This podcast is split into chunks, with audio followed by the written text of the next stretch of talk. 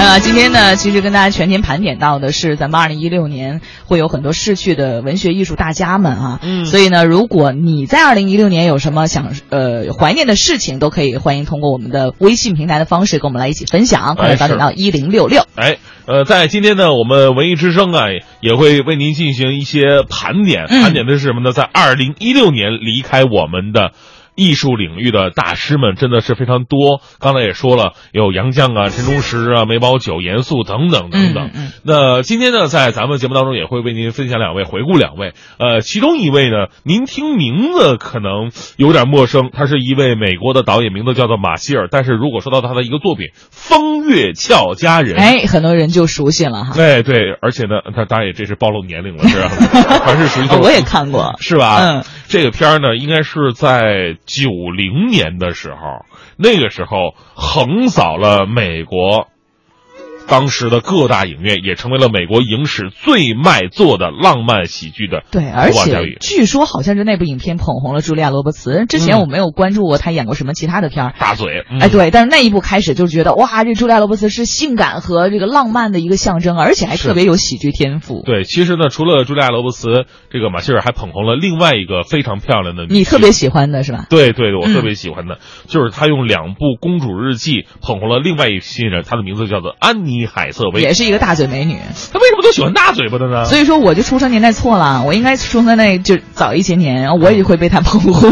呃，马歇尔导演吧，人家喜欢大嘴美女，不是喜欢大嘴又龅牙的美女。哎，我牙套已经摘了，好吧？把你牙齿矫矫正好了啊。好，那接下来呢，呃，我们来用这一段音频吧，回顾一下这位这个大师精彩的一生。嗯，流星划过夜空，他们选择在二零一六年转身远去，留下的那道光格外耀眼。文艺之声年终盘点之告别篇，大风已响，大师远逝，我们用心怀念。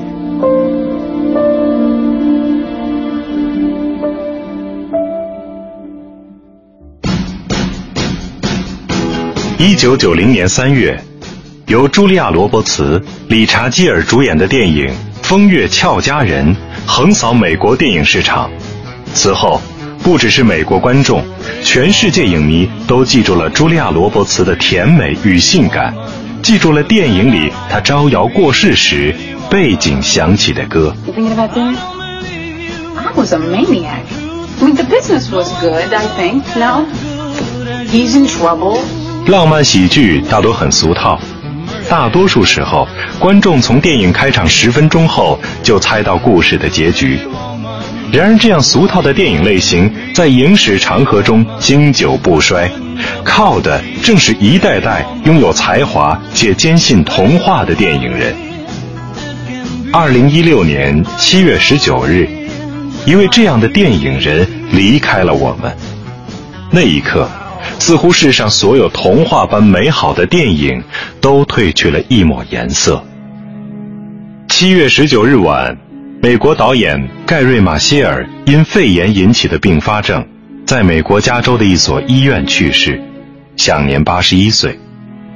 对于中国观众而言，这不是一个耳熟能详的名字，但隶属他从影三十多年来执导的影片《风月俏佳人》。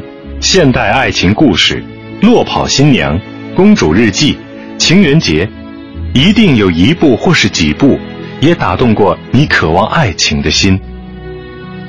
出道初期，马歇尔靠给脱口秀节目写段子入行。一九八二年有机会执导电影处女作《医生也疯狂》。一九九零年，《风月俏佳人》问世。大放异彩之余，隐隐中也给马歇尔的电影生涯画出了一道明晰的轨迹。无论是平铺直叙，还是多角度切入，故事的内核永远是写满深情的爱意。进入新千年，马歇尔的爱情喜剧再一次为世界带来了惊喜。二零零一年的《公主日记》不仅创造了口碑与票房的丰收。还为影迷们发现了一颗耀眼夺目的新星——安妮海瑟薇。被越来越多影迷奉为女神的安妮，正努力在电影里释放着自己的所有可能，而《公主日记》则留下了她最完美的青春与纯真。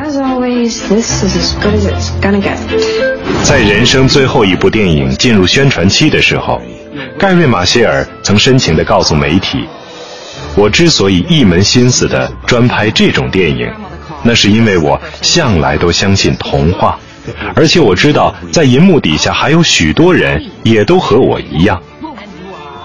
他没有机会把小金人捧回家，也不能让自己的作品被所有影评人肯定，甚至哪怕是最成功的《风月俏佳人》，也永远躲不过质疑的声音。可那又怎么样呢？十年后，二十年后。总会有若干个这样的时刻，看电影的人再想起曾经感动过自己的爱情经典，再一次回味，依然心怀感动。生活即使残酷，但这样的时刻也美若天堂。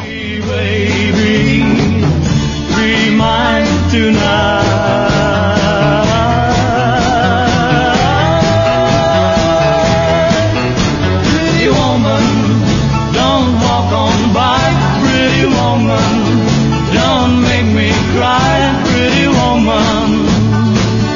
Don't walk away. Hey. Okay. If that's the way it must be, okay. I guess I'll go on home. It's late. Tomorrow night. But wait, what do I see?